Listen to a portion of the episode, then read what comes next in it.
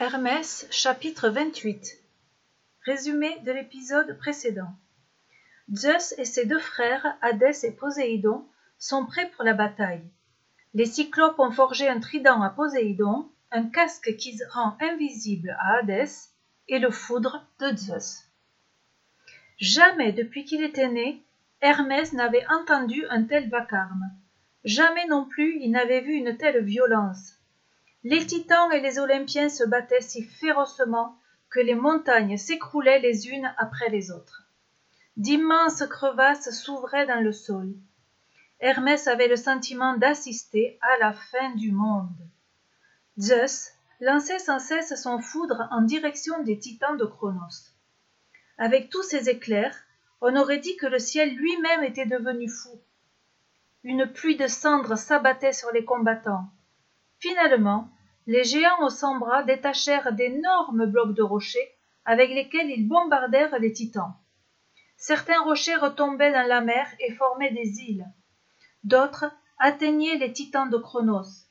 Peu à peu, les titans furent écrasés sous les pierres. Hadès, coiffé de son casque d'invisibilité, vola à Cronos ses dernières armes. Le vieux dieu était vaincu.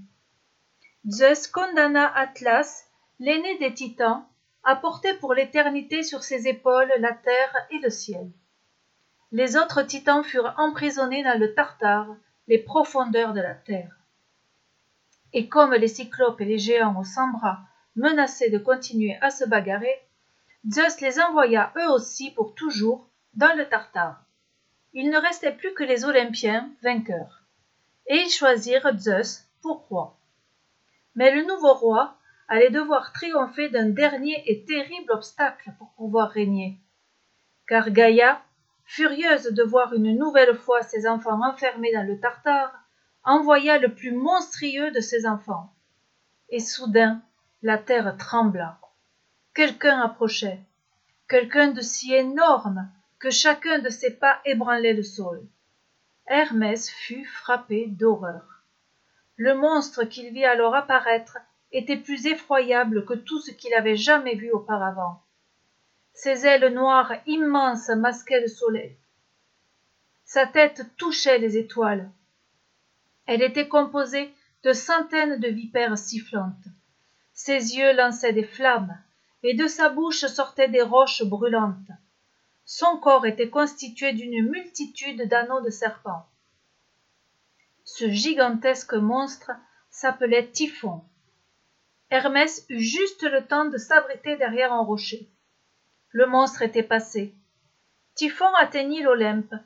Surpris, les dieux s'enfuirent en courant, laissant Zeus seul face au monstre. Zeus essaya de lancer son foudre, mais Typhon enroula ses monstrueux anneaux de serpent autour du dieu des dieux et lui vola les tendons de la cheville. Zeus, vaincu, sans ses tendons, était désormais incapable de bouger. Typhon se recoucha devant lui et tranquillement s'endormit. Heureusement Hermès était là. Il avait tout vu. Il pénétra dans le palais de l'Olympe sur la pointe des pieds. Dans une chambre, il trouva le casque d'Hadès. Hadès l'avait laissé tomber dans sa fuite. Il le mit et devint aussitôt invisible. Ainsi, Hermès put s'approcher sans difficulté de Typhon. Le monstre tenait les tendons de Zeus serrés dans son horrible patte griffue. Hermès desserra doucement les griffes et vola les tendons. Puis il se glissa toujours invisible auprès de Zeus. Celui-ci sentit une présence, mais il ne vit pas son fils lui rendre ses tendons. Il s'aperçut aussitôt qu'il pouvait de nouveau utiliser ses jambes et se mettre debout. Il bondit alors sur ses pieds se saisit de son foudre et terrassa Typhon. Le monstre mort, le soleil revint. Un brusque coup de vent emporta loin dessus des, des mers le corps de Typhon. Et c'est ainsi que parfois naissent sur les océans de terribles tempêtes, surgies de nulle part et qui dévastent tout sur leur passage. Ces vents furieux et violents sortent du corps de Typhon. Cette fois, le dernier monstre était éliminé.